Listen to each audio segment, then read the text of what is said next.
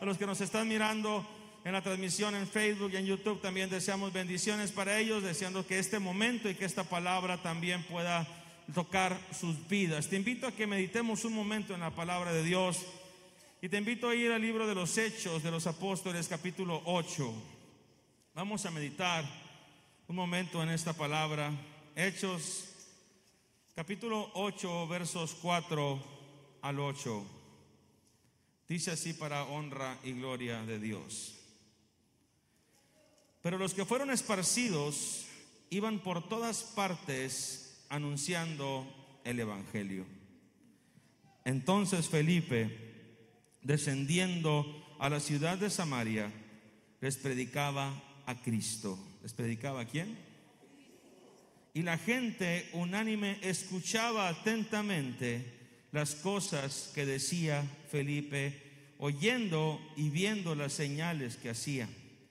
Porque de muchos que tenían espíritus inmundos salían estos dando grandes voces, y muchos paralíticos y cojos eran sanados. Así que había gran gozo en aquella ciudad. Amén. ¿Cuántos tienen gozo? ¿Cuántos quieren que haya gran gozo en la ciudad de Mexicali? ¿Cuántos saben que la iglesia es ese instrumento que Dios usa para traer gozo a las ciudades y transformar el mundo? Ese es el poder de la iglesia. Si usted tiene gozo, que es nuestra fortaleza, transmita ese gozo. Y hoy estamos aquí para decirle al Señor que queremos estar ocupados en Él y queremos que su presencia en nuestras vidas pueda bendecir a otros. Y quiero invitarlo a que meditemos en esta palabra, pero vamos a buscar la presencia de Dios, vamos a orar para que sea el Señor que nunca mis labios y que bendiga este momento. En el nombre de Jesús estamos delante de ti, Señor, para darte honra, gloria y alabanza. Para pedirte, Señor, que seas tú quien bendigas la vida de cada uno de tus hijos que hoy nos hemos reunido para honrar y para bendecir tu nombre que es sobre todo nombre. Habla, Señor, a nuestro corazón por medio, Señor, de este pasaje. Habla, Señor, y toca nuestras vidas. Confróntanos, Señor, inspíranos y muévenos conforme a tus propósitos. En el nombre poderoso de Jesús te damos a ti el honor para siempre. Amén. De un aplauso fuerte al Señor. Dele gloria a Dios. Y lo invito a tomar su asiento. Quiero titular este mensaje Ocupados y no preocupados. Amén. Ocupados y no preocupados. Dile a tu compañero que está a tu lado, no te preocupes, mejor ocúpate. Amén. No te preocupes, mejor ocúpate.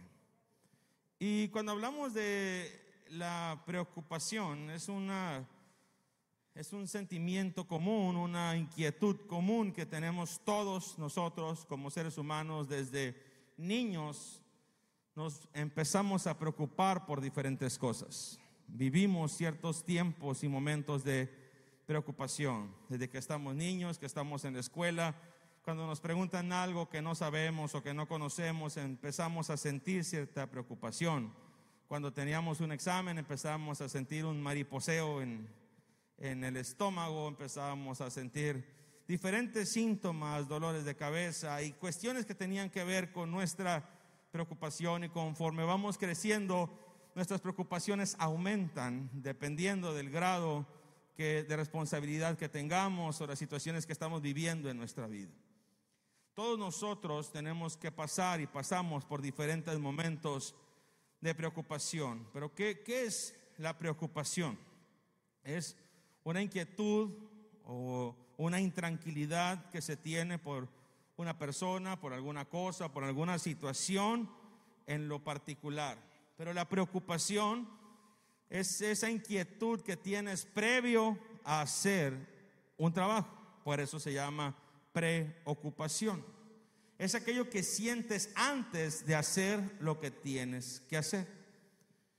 Cuando hablamos de estar preocupados es esa inquietud, ese miedo, ese temor a que aquello que vas a hacer pueda fracasar o no salir de la mejor manera, o que desconoces la situación a la que te vas a enfrentar y por lo tanto empiezas a experimentar ciertos temores. Hay personas que han aprendido a manejar la preocupación, pero hay personas que continuamente están preocupados por las cosas. Y por ejemplo, te lo voy a plantear de esta manera. Cuando tienes una deuda, puede ser que en tu mente exista esa preocupación, pero esa preocupación no se va a ir a menos de que sucedan dos cosas. ¿Cuáles son esas dos cosas? Que pagues la deuda o que te perdonen la deuda. Cuando te perdonan la deuda o cuando pagas la deuda, esa preocupación se va. Pero para eso tienes que tomar decisiones y tienes que tomar acciones. Si tienes alguna situación o algún conflicto en tu familia y eres de los que evaden los problemas, vas a vivir con esa situación continua. Y solamente hay una forma que se quite esa preocupación, que afrontes la situación y que resuelvas el conflicto o la otra es que dejes de existir aquí en la tierra. Pero yo creo que nadie se quiere ir todavía mejor resuelve tu situación. Si tienes un problema en tu trabajo con tu patrón o con algún compañero, hay dos maneras de evitar esa preocupación. O resuelves el conflicto y lo enfrentas o te cambias de trabajo. ¿Qué te quiero decir con todo esto? Que la preocupación no se va por sí misma. Para que la preocupación se vaya, tienes que ocuparte en algo y tienes que hacer algo con respecto a eso. Si tú estás viviendo con una situación continua de preocupación, de ansiedad sobre alguna situación, lo más seguro es que durante mucho tiempo has estado prolongando el afrontarla o el resolverla. Y es importante que entendamos que la palabra de Dios nos dice que vamos a pasar por diferentes momentos de adversidad, de opresión, de prueba. Pero que cada uno de estos momentos de prueba, de opresión, de aflicción, tienen que ayudarnos a sacar lo mejor de cada uno de nosotros. Y cuando nosotros estamos dispuestos a pasar por esas situaciones y esta situación saca lo mejor de nosotros, entonces podemos decir que se cumplió nuestro propósito. Te voy a hacer una pregunta muy obvia y puede parecer bastante absurdo lo que te voy a preguntar, pero si yo tengo una naranja en mi mano y la oprimo, ¿qué va a salir? ¿Qué va a salir? Jugo, ¿sí? ¿Jugo de qué? Ay, pastor, qué pregunta tan absurda. De naranja, obviamente. ¿Por qué? Porque es una naranja, ¿sí? Bueno, buen punto. ¿Sí? Son muy listos. no puede salir jugo de otra cosa porque no es otra cosa. Lo mismo sucede con nuestra vida cuando somos oprimidos por algo, por alguna situación, por algún problema, por alguna aflicción. Lo que salga de nosotros en esa opresión es naturalmente lo que hay dentro de nosotros. Si lo que sale de ti es amargura, es porque eso hay dentro de nosotros. Si lo que sale de nosotros es alabanza, es porque eso hay dentro de nosotros. Si lo que sale de nosotros es llanto o es algunas situaciones tal vez donde, donde empezamos a tener cierta queja, es porque eso hay dentro de nosotros. Y no estoy diciendo que es pecado que en algún momento dado tengamos alguna reacción, alguna situación difícil. No, no, no. Lo que te quiero decir es cuando esto es algo habitual y continuo en tu vida. Cada vez que la situación se pone complicada y te oprime, lo que salga de ti necesariamente es lo que hay en ti. Hace unos días platicaba con una persona que hizo un comentario muy desafortunado y y yo hablé con esa persona y le dije, tu comentario fue muy desafortunado, fue un comentario desagradable. Me dijo, es que, es que no lo hice con esa intención. No lo hiciste con esa intención, pero lo hiciste. Es que no lo quise decir, pero lo dijiste. Y significa que lo que dijiste salió de tu interior, no salió de otra parte. Y si salió de tu interior es porque en lo muy profundo de ti, eso es lo que piensas. Aunque no digan amén. Entonces, la situación de prueba en muchas ocasiones va a venir a nuestra vida para poder sacar lo mejor de nosotros. Y cuando hablamos de esta situación de la preocupación, existen dos tipos de, preocupaciones o dos tipos de estrés. Hoy quiero hablar sobre esto. Estrés significa esfuerzo, significa presión. Y en este tiempo, el estrés junto con la depresión son más abundantes que la pandemia del COVID. La epidemia más grande o la pandemia más grande que hay en este tiempo no es la del COVID. Hay una gran cantidad, se habla de más de un 30% de la población que sufre de depresión y que sufre de problemas de estrés y agotamiento crónico. Amén. De repente hay gente que no se puede levantar de la cama y no porque físicamente no pueda, porque su ánimo no le da para más. Y de repente hay personas que están batallando y ¿qué está pasando? Viven en una situación de depresión. Hay una situación que está generando ese sentimiento y al momento de afrontarlo, lo afrontan con esas reacciones. Y hoy quiero decirte que, que existen situaciones inevitables en nuestra vida que tenemos que afrontar. Te mencionaba que hay dos tipos de estrés. El eustrés con E, que este término te habla de esa preocupación buena que tienes, es una preocupación positiva. El eustrés es esa preocupación que te dice, tienes que ponerte a estudiar porque mañana tienes un examen y te pones a estudiar. ¿Sí? Esa preocupación que te dice, te tienes que levantar temprano mañana para llegar a trabajar, pon tu despertador, no te vas a quedar dormido. Ya vete a dormir, deja de estar en el Facebook y vete a dormir porque mañana vas a andar como caballo lechero. Y te hace esa preocupación tomar acciones y tomar buenas decisiones. Pero está el distrés, que es, esa, es ese estrés malo, es ese estrés que te acelera el corazón, es ese estrés que te hace que te duela la cabeza, es ese estrés que hace que te duelan los músculos, es ese estrés que te hace que tenses las quijadas y que no puedas dormir y que estés mordiendo, machucando los, los dientes y que no te permite descansar. Es ese estrés que aunque hayas dormido ocho horas amaneces todo adolorido. Es ese estrés que te hace sentir enfermo y que te detona otras enfermedades. ¿Por qué? Porque si no afrontas esta situación, la única manera que el estrés se vaya es que resuelvas las cosas para que el estrés se deshaga. Significa esfuerzo, estrés. Hasta que quites esa fuerza, dejará de haber estrés. Menciono esto porque muchas veces nosotros tenemos la filosofía de que tenemos que dejar pasar las cosas y las cosas se resolverán por sí mismas y las cosas pasarán. Pero esto no es cierto, esta filosofía no es cierta y tampoco es bíblica.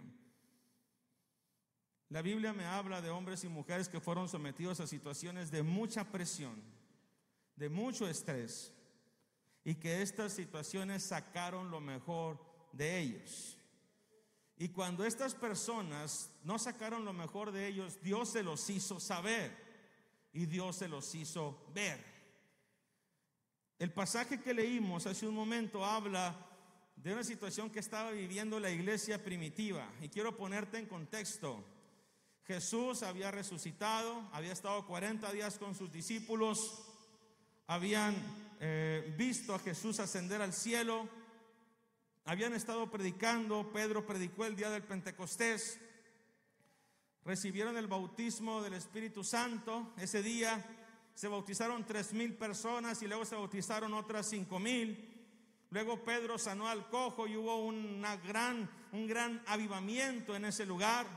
Fueron echados a la cárcel y un ángel sacó a Pedro de la cárcel y hubo un montón de situaciones milagrosas que hicieron que la iglesia se sintiera bien, pero de repente hubo una situación que cambió.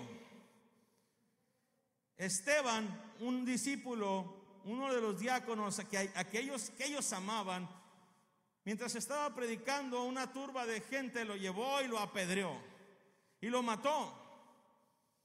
Y un hombre llamado Saulo, si tú lees los versículos anteriores, dice que Saulo asolaba a las iglesias y arrastraba a hombres y mujeres echándolos a la cárcel y los hacía blasfemar en contra de Jesús. Murió Esteban, murió Jacobo. La situación se estaba tornando difícil porque la iglesia estaba siendo perseguida. Y en ese momento de persecución varios toman la decisión de irse de Jerusalén. Y cualquiera pudiera pensar, bueno, hicieron algo correcto, tenían que huir. La Biblia dice, el sabio ve el mal y huye, mas el necio pasa y recibe el daño. Pero mientras ellos estaban huyendo, no se quedaron quietos. No se fueron solamente huyendo, sino que dice la Biblia que por donde iban, los que estaban dispersos iban predicando a Cristo. Amén. Su prioridad era predicar a Cristo. Yo quiero hablarte de este grupo de hermanos que durante este momento de presión sacaron lo mejor de sí mismos.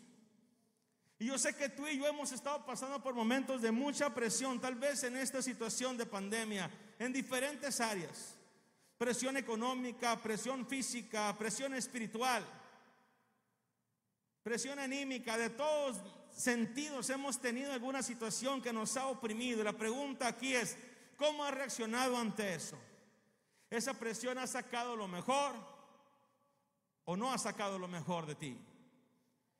Y hoy quiero que veamos lo que los hermanos de ese tiempo hicieron y cómo demostraron que para poder eliminar esa presión o para poder hacer las cosas correctas, no basta solamente con estar pensando en el problema, hay que ocuparse y hay que resolver las cosas.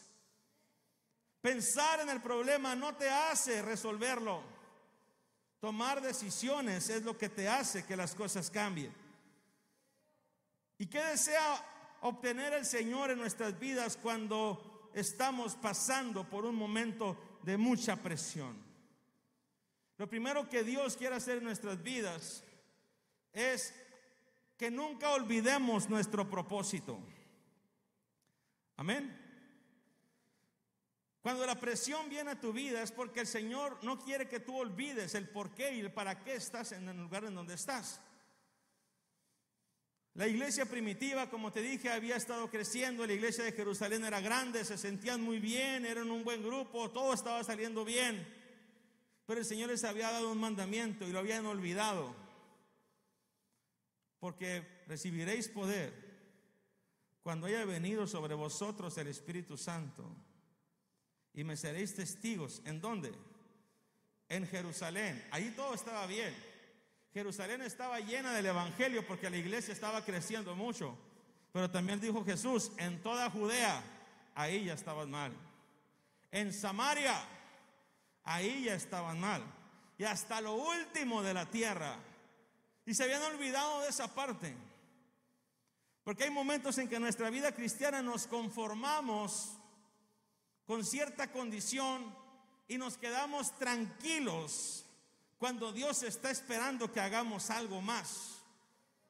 Y de repente nos conformamos con ser salvos, con venir a la iglesia, con adorar a Dios, con trabajar en algún ministerio. Pero hay algo que estamos olvidando.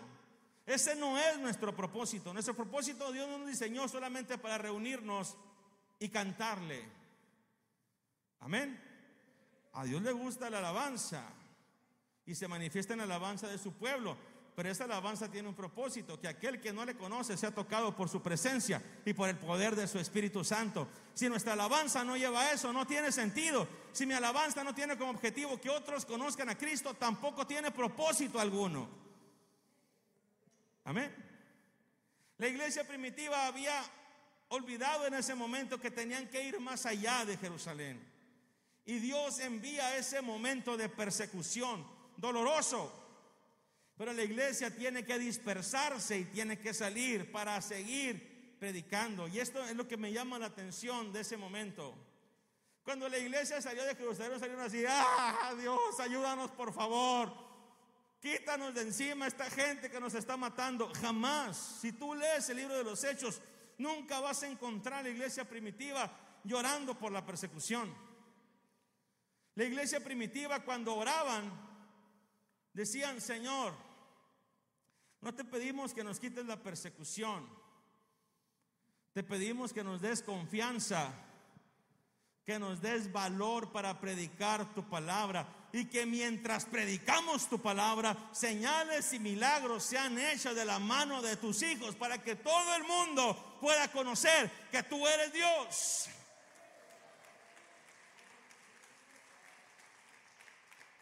Cuando viene la prueba, ¿cómo reaccionamos?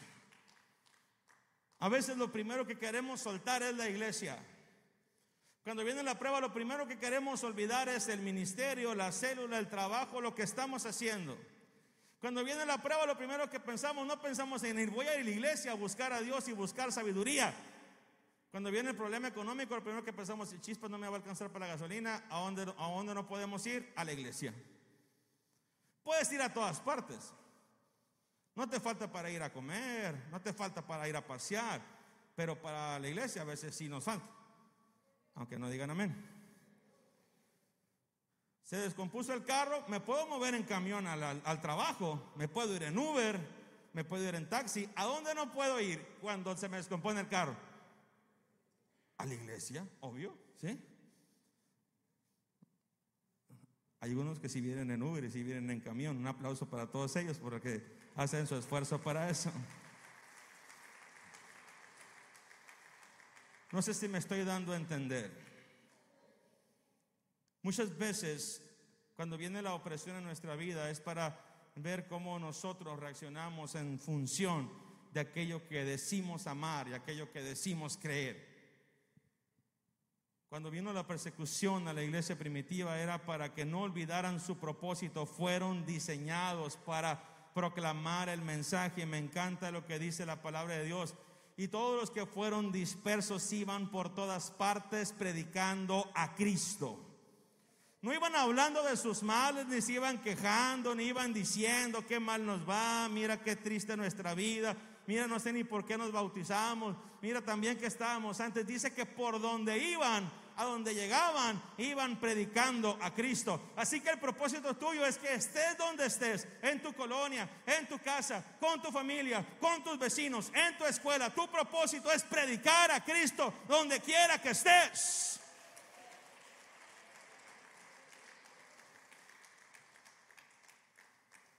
El dolor o la necesidad no debe detenernos en nuestro propósito. No debe detenernos en nuestra devoción. Nuestra preocupación, nuestra ansiedad, lo que estemos viviendo no tiene por qué limitar el propósito que tenemos como pueblo de Cristo, como iglesia. Aunque tengas crisis, tienes que seguir alabando al Señor. Porque un verdadero adorador adora mejor en la crisis. En la alegría cualquiera canta. Amén. En la abundancia cualquiera canta. Cuando todo está en armonía cualquiera canta. Pero cuando hay crisis, y empiezas a cantar, es cuando una verdadera adoración, un verdadero adorador saca de lo profundo de su corazón una alabanza y puede decir como el profeta, aunque la higuera no florezca, aunque en las vides no haya fruto, aunque falte el producto del olivo, aunque los labrados no den mantenimiento, aunque falten las ovejas, aunque falten las vacas en los corrales, con todo yo me alegraré en Jehová, aunque falte cualquier cosa y aunque me falte todo, me seguiré alegrando en Dios.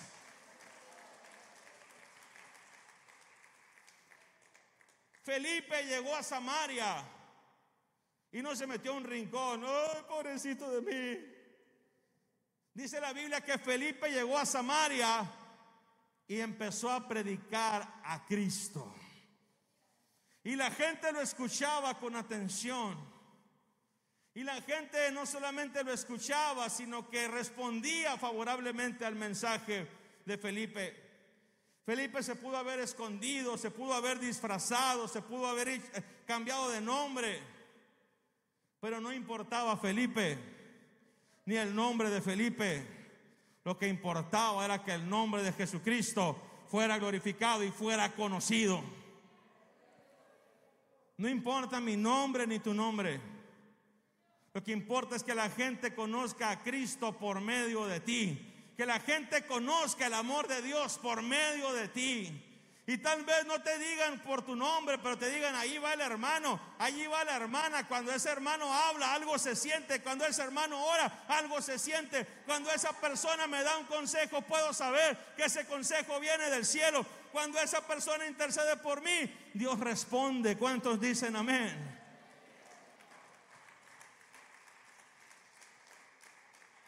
Si estás pasando por una prueba, dale gracias a Dios. Porque Dios no se ha olvidado de ti.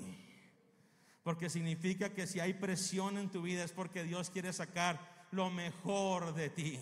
Y eso que saque de ti tiene que ser una ofrenda agradable. Es muy importante que no olvidemos cuál es nuestro propósito. Hay un pasaje de la escritura que me conmueve mucho y cada vez que lo leo me hace llorar.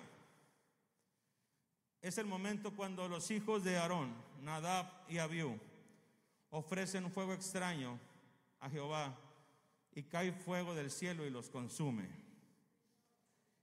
Y los dos sacerdotes quedan muertos en el lugar santo.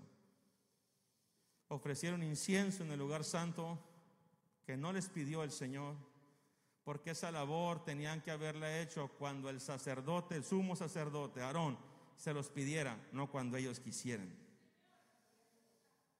Y fue por eso que dice la iglesia que ofrecieron un fuego extraño, no ofrecieron un incienso extraño. Ellos quisieron tomar una posición que no les correspondía. Ofrecer incienso cuando no se los había pedido Aarón. Y en ese momento dice la Biblia que cae fuego del cielo y los consume.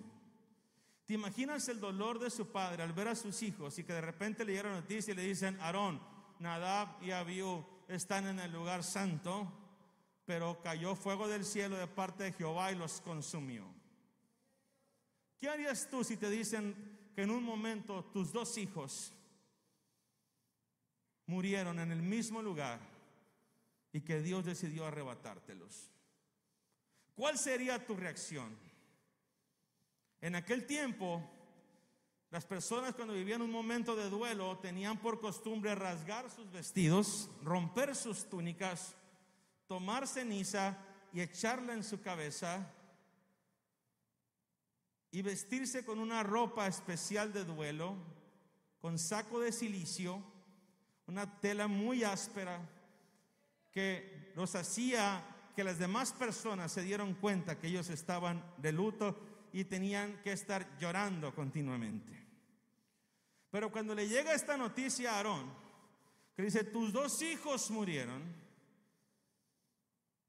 Aarón está a punto de hacer lo que cualquier humano haría sobre la faz de la tierra y está a punto de tomar las sagradas vestiduras, el efod de lino, el manto sacerdotal, está a punto de hacer esto cuando dice el Señor, detente y no se te ocurra.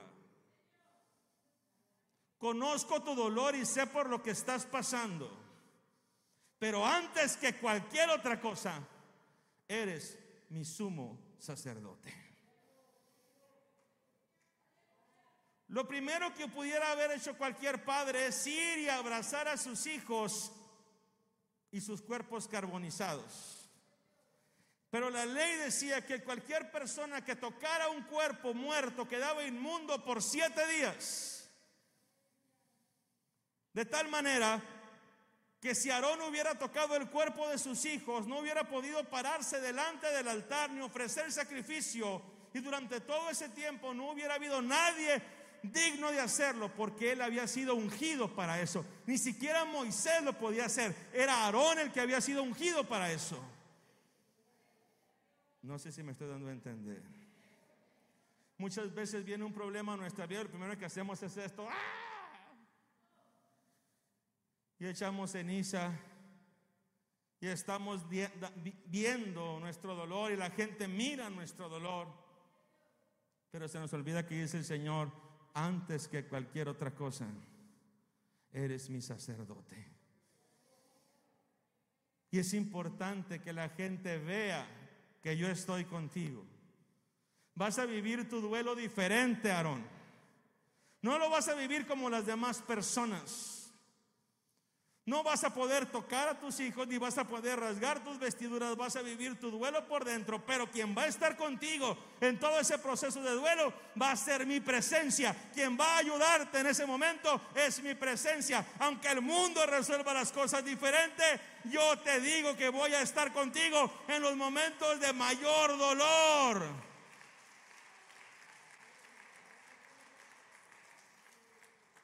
Y de repente pienso como padre, pero también pienso como sacerdote. Y me doy cuenta que no hay situación en mi vida, por dolorosa que sea, que me haga perder mi lugar delante de Dios. Hace más de un año, ustedes fueron testigos. Nosotros Tuvimos la noticia de que seríamos padres por segunda vez y una semana después perdimos el bebé. Lo perdimos un viernes, pasamos un sábado juntos mi esposa y yo viviendo ese proceso. Y el domingo me levanté y le dije a Serario, aquí quédate, voy a predicar. Me dijo, ¿por qué? Porque no hay nada que me pueda quitar a mí el dolor más que estar cumpliendo mi propósito delante de Dios. Y ese momento que pasé en este altar predicando fue sanador para mí. Cuando yo bajé de esta plataforma, bajé fortalecido, bajé lleno de la autoridad del Señor para seguir enfrentando las diferentes situaciones. Cuando venga el dolor a tu vida, hermano, lo menos que puedes desear, lo menos que puedes anhelar es abandonar tu posición como hijo de Dios. Dile al Señor, pase lo que pase, yo me voy a mantener firme. Pase lo que pase, no voy a olvidar mi propósito. Pase lo que pase, sé que tú me has llamado para algo especial. Y eso lo voy a cumplir y lo voy a entender.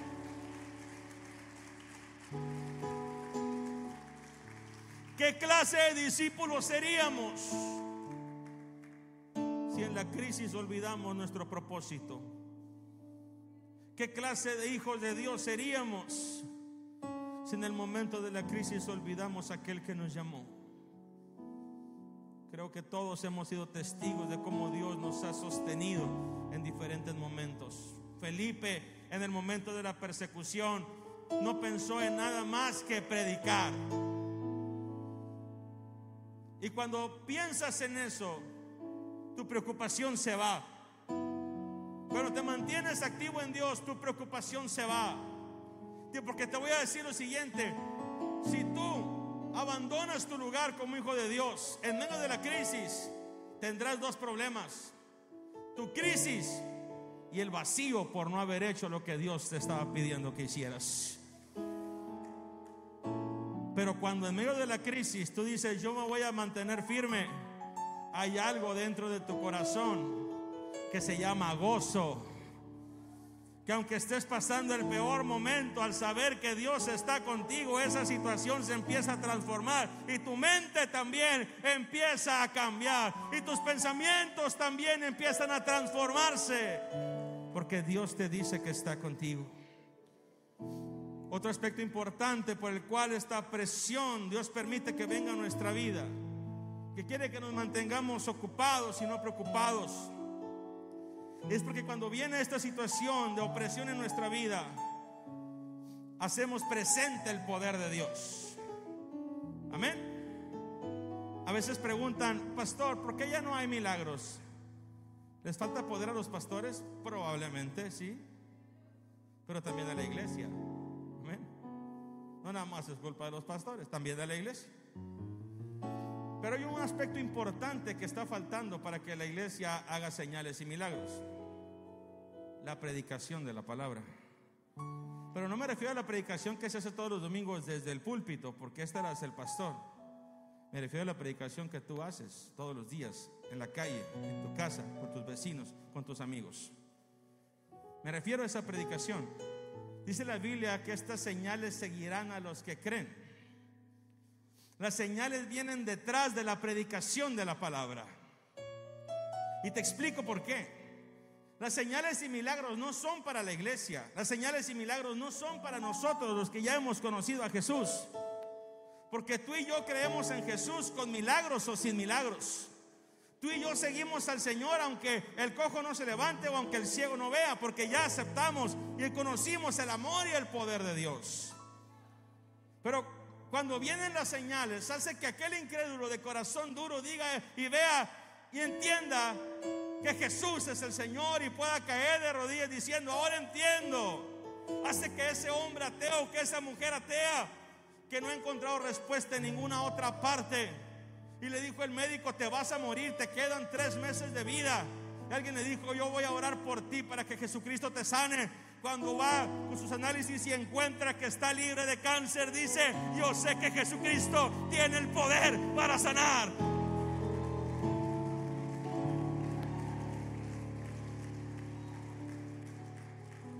Las señales acompañan a una iglesia que predica. Que predica en Facebook, que predica en las calles, que predica en las casas, que predicamos anunciando a otras personas su amor y su grandeza. Felipe llegó a Samaria. Y dice la Biblia que mientras Felipe estaba predicando, la gente estaba atenta, pero no solamente por las palabras. Dice la palabra de Dios que los cojos se levantaban, los paralíticos eran sanados. Había señales y milagros y los que estaban atormentados por espíritus inmundos salían de ellos echando alarido los espíritus inmundos, clamando porque Jesucristo estaba presente en Samaria pero recibiréis poder cuando venga sobre ustedes el Espíritu Santo y me seréis testigos en Jerusalén, en toda Judea y en Samaria. ¿Sabes por qué se estaba manifestando el poder de Dios? Porque Felipe estaba siendo obediente a la palabra de Jesucristo. Él estaba predicando en Samaria. Cuando tú y yo obedecemos al Señor, vas a mirar su poder manifestándose en ti. Es importante entender esto. Es importante entender que nosotros tenemos esa autoridad. Felipe hizo señales. Felipe hizo maravillas en el nombre de Jesucristo. Y el poder de Dios le hizo olvidar su persecución. El poder de Dios le hizo olvidar su miedo. Cuando miras el poder de Dios actuando, hermano cuando miras cómo los demonios se sujetan en el nombre de Jesucristo, se te olvida si no tienes comida en el refrigerador. Se te olvida que llegó el recibo de la luz y que tal vez tengas complicaciones porque sabes que Dios está contigo en ese momento y también estará contigo mañana para ayudarte a resolver esto. Pero es importante que tú y yo entendamos que no debemos de olvidar nuestro propósito y que también tenemos que hacer evidente el poder de Dios. Una iglesia que vive en poder es una iglesia que hace que el poder de Jesús se manifieste. En tercer lugar, esta presión que viene sobre nuestra vida, esta situación que nos puede generar preocupación, nos hace entender que debemos de tomar autoridad y ejercer presión en el reino de las tinieblas, peor presión que la que el reino de las tinieblas ejerce sobre nosotros. Dice la Biblia que los espíritus inmundos salían y que un hechicero que estaba en ese lugar y que engañaba a muchos, también se convirtió. Porque la autoridad y el poder que manifestaba Felipe era mucho más grande que lo que él presentaba y representaba. Hay una parte de la escritura que nos llena de esperanza y que nos dice cómo nosotros tenemos una presión mucho más grande que la que el mundo puede tener. Y también dice su palabra que se conviertan ellos a ti y que tú no te conviertas a ellos. Que si vas a estar en un lugar, ellos sean transformados por ti y no tú por ellos. Que si vas a estar en tu centro de trabajo, no empiecen a modificar tu lenguaje, que de rato empieces a hablar como tus compañeros, sino que ellos empiecen a hablar como tú. Aunque no digan amén. Que si nadie ora en tu trabajo para comer y cada vez que tú te sientas y das gracias a Dios por los alimentos, de repente la gente por lo menos se quede callada en el momento que tú bajas la cabeza para darle las gracias a Dios por lo que estás comiendo. O que la gente diga, esperen, va a orar el brother. Porque tú estás generando un cambio en ese lugar, estás transformando esa atmósfera.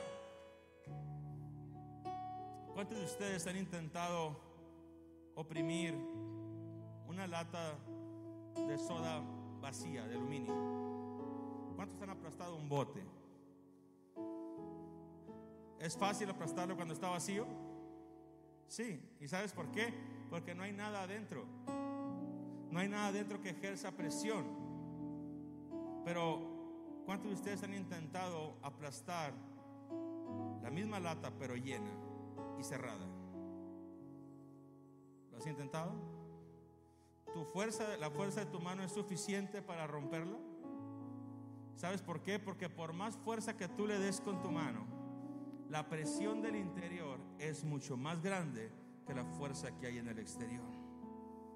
Así que cuando la presencia de Dios está en tu vida, hermano, como en la vida de Felipe y los discípulos mientras estaban siendo perseguidos, aunque venga el dolor que venga, la situación que venga, cuando está el Espíritu Santo dentro de ti, cuando el enemigo te quiera aplastar y te quiera oprimir, cuando el enemigo te quiera doblegar y te quiera robar todo, no podrá porque hay una fuerza dentro de ti que se opone a ese poder. Y es cuando entendemos la frase que dijo Pablo, porque más fuerte y más poderoso es el que está en nosotros que el que está en el mundo. Porque si Dios es por nosotros, ¿quién contra nosotros? Jesús le dijo a sus discípulos,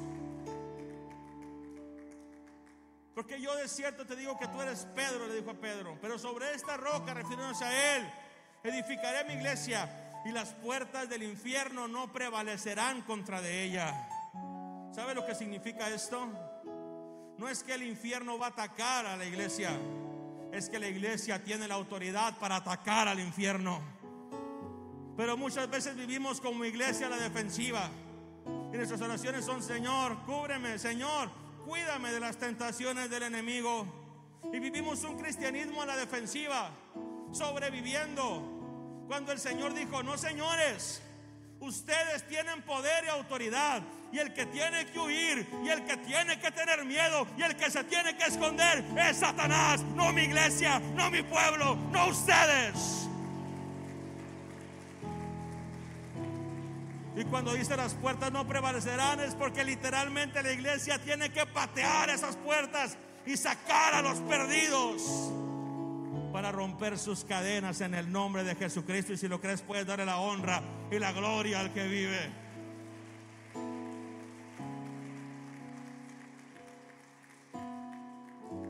Los dispersos dispersaron al enemigo. Aquellos que decían, pobrecitos los cristianos están huyendo, no sabían lo que había pasado.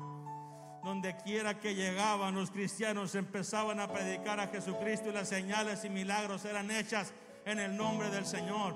El poder no está aquí en el púlpito nada más. El poder está en cada silla, en cada hombre y en cada mujer que está sentado en este lugar para que vaya a su lugar y pueda transformar su entorno.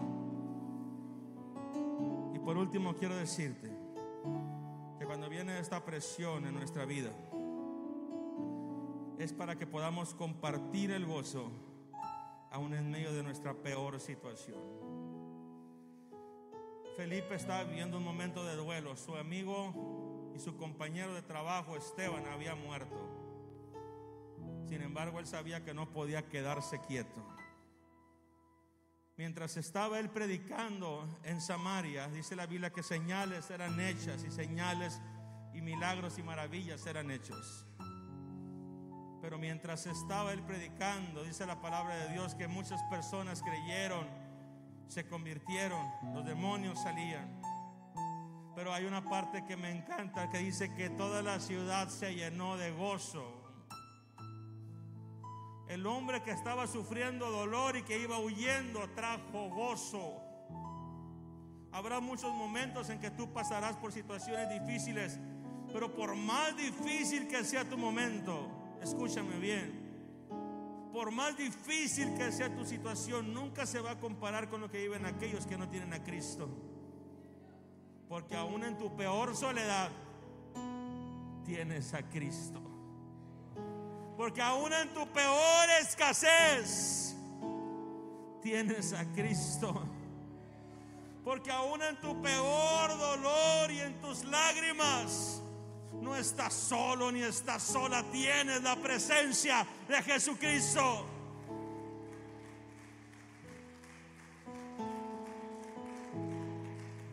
Aleluya.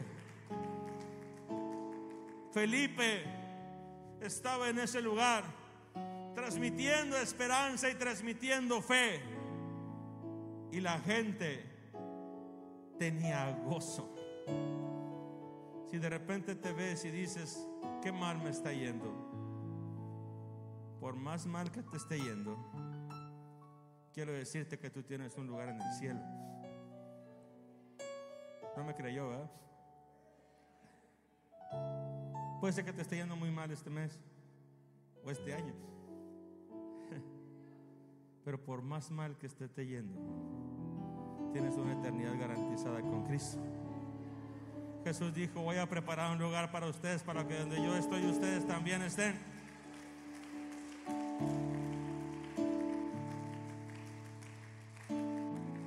Amolados aquellos que no tienen a Cristo, que sufren aquí y sufrirán en la eternidad. Lo que hacía que Felipe se sintiera gozoso y transmitiera gozo es que en medio de su situación, podía compartir a Cristo y miraba cómo la gente llegaba. ¿Sabes lo hermoso que es ver a alguien siendo liberado por el poder de Jesucristo? Lo hermoso que es ver a alguien en las aguas del bautismo y verlo aceptar a Jesús como su único Señor y como su suficiente Salvador. Se te olvida cualquier cosa, hermano, se te olvida cualquier preocupación. Al verlos a ellos recibir el amor de Cristo o ver a alguien en bendición siendo tocado por el poder del Espíritu Santo, no hay nada que te pueda dar este mundo que se compare al gozo de ver a alguien salvado por lo que tú hiciste. De repente veo cristianos que dicen, ay, qué aburrido estoy. Me siento como que algo me falta. Me siento aburrido. Y digo, ¿por qué estás aburrido? ¿Cómo puede un hijo de Dios decir que está aburrido? ¿Cómo puede un discípulo de Jesucristo, un hombre, una mujer, lleno del Espíritu Santo que está aburrido, que no tiene nada que hacer. No concibo eso. Horas les faltan al día para que los discípulos de Jesús hagan su trabajo. Porque la mies es mucha y los obreros son pocos. Y por más que reviso, cuando he escuchado mucho, digo, bueno, voy a ver, voy a, voy a tratar de, analizar la teología del cristiano aburrido tratar de, fundamentar bíblicamente la teología del aburrimiento cristiano. Y por más que le busco, hermano, no le encuentro. Por más que trato de justificar el aburrimiento de un cristiano, no lo encuentro. Sí puedo entender su depresión, su tristeza, pero el aburrimiento no. Porque por más que reviso el Nuevo Testamento, no veo un instante donde haya visto un discípulo de Jesús diciendo, ¿qué haré? ¿Qué haré? No tengo nada que hacer. No encuentro una carta del apóstol Pablo que le diga, oh hermanos míos, Gálatas, me encuentro aburrido. Quisiera distraerme con algo. No. Me encuentro con una vida sin sentido y estoy viviendo una crisis existencial. Jamás. ¿Por qué razón? Porque continuamente estaban entendiendo cuál era su razón de ser y su propósito. Y es importante que tú y yo hagamos a un lado cualquier pensamiento de ese tipo. Que entendamos como iglesia que nuestra labor es llevar gozo a otras personas. La dispersión y la persecución no había terminado pero no era el tiempo de llorar, era el tiempo de enseñar, era el tiempo de predicar, era el tiempo de sonreír. La peor opresión que el enemigo quiera ejercer sobre su pueblo no se compara con la opresión que vive el mundo en las garras de Satanás. Lo que tú compartas con ellos, por lo pequeño que sea, traerá gozo a esas vidas. Y el Señor está esperando hombres y mujeres como Felipe que saquen lo mejor de sí mismos para ser instrumentos de Dios en sus manos. Que demos gracias a Dios por lo que tenemos y que demos gracias a Dios por lo que somos. Que veas al espejo y digas, tal vez no soy perfecto, tal vez no soy perfecta, pero de algo estoy seguro. Dios me ama.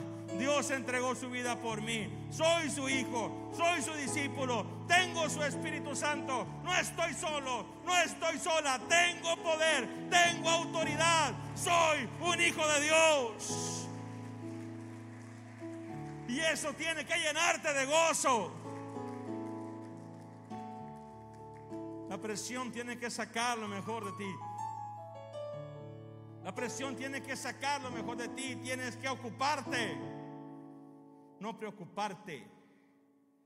Tenemos que estar ocupados como iglesia, no preocupados por las cosas que no se están haciendo, ocuparnos en aquellas cosas que tenemos que hacer. Amén. había mucha gente preocupada en este tiempo por si iban a estar los niños o no, y a todos nos duele eso. Pero o podíamos quedarnos sentados llorando, o podíamos empezar a hacer esto que estamos haciendo y darle gracias a Dios por lo que tenemos y activarnos como iglesia y glorificar a Dios para que otras personas puedan conocer. No vamos a llorar en medio de esta pandemia. La iglesia no se va a detener en medio de esta situación. La iglesia tiene que crecerse con esta presión. Tiene que salir lo mejor de la iglesia no digan amén. Quiero terminar con esta historia. Un joven aprendiz de chef estaba trabajando en, su, en un restaurante. Había tenido una mala semana y un mal día. Estaba con su rostro de frustración y trabajando de mala gana, aventando las cosas. Y su jefe, el chef, le dice, ¿qué te pasa? Ah, no me ha ido bien. Estoy pasando por muchas presiones, tengo dificultades familiares. Y empieza a darle toda una lista de cosas. Dice, todo lo que tú hagas va a estar determinado por lo que hay dentro de ti. Y empieza a darle una lección, pero le dice este chef, quiero que me pongas por favor tres ollas con agua en la estufa quiero que las pongas a hervir. Y ya los pone a hervir y después le dice, quiero que tomes una zanahoria y la dejes en la primera. Quiero que tomes un huevo y lo dejes en la segunda. Y quiero que tomes una cucharada de café y lo pongas en la tercera. Pasaron unos minutos. Dice, quiero que saques las cosas, quiero que saques la zanahoria. Y cuando la saca le dice, quiero que la aplastes. Quiero que ejerzas presión sobre ella. Y cuando la aplastó, se hizo puré. Le dijo, ¿qué pasó? Se ablandó. Dice, hay gente que con la presión y con el fuego que la vida nos da, se ablandan, su carácter se ablanda y no pueden responder a los retos de la vida. Hay gente que se debilita, se destruye cuando viene la opresión. Pero ahora le dijo, saque el huevo. ¿Cómo está el huevo? Se endureció. Hay gente que cuando viene la opresión y viene el fuego, endurece en su corazón. Y de tener un corazón tierno, se amargan y lo vuelven duro. Que ese no sea tu caso. Le dijo, destapa la tercera olla. Y cuando la destapó, un aroma empezó a llenar toda la cocina, un aroma a café. Y le dijo, entre más caliente esté el agua, el café desprende su mejor aroma. Cuanto más fuerte es el fuego, el café saca lo mejor de sí. Que así sea tu vida, le dijo. que cuando la presión venga a ti, saques lo mejor de ti, el mejor aroma, para que puedas llenar ese lugar y cambiar las atmósferas que están a tu alrededor. Yo quiero preguntarte, ¿qué sale o qué pasa en tu corazón cuando el fuego y la presión viene sobre ti? ¿Te ablandas? ¿Te destruyes? ¿Huyes?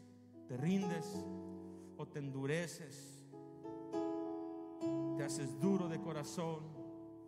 ¿Te haces orgulloso? ¿Te amargas? ¿O eres como el café que saca lo mejor de sí y llena los lugares en donde está? La Biblia me dice que una mujer llegó a un lugar donde estaba Jesús con un perfume en sus manos. Y como no podía sacar todo el perfume, rompió el frasco y lo derramó sobre Jesús. Y todo el lugar se llenó de ese aroma. Cuando tú y yo en los momentos de dificultad nos rendimos a Dios y le ofrendamos lo que estamos viviendo, llámese como se llame, en ese momento tu ofrenda llega a los cielos y en ese momento las atmósferas cambian. Cuando el enemigo te quiere oprimir, pero en ese momento de tu opresión sale una alabanza de ti, sucede algo en el cielo. El Señor viene en tu defensa. Cuando tú clamas a Dios en tu momento de angustia y tú glorificas a Dios en tu momento de angustia, dice su palabra que Él no retrasa la ayuda para aquellos que ama y aquellos que le sirven. Yo quiero decirte en este momento que estés pasando lo que estés pasando. En este instante la presencia del Señor está contigo. Y el Señor desea que esta situación que tú estás viviendo saque lo mejor de ti.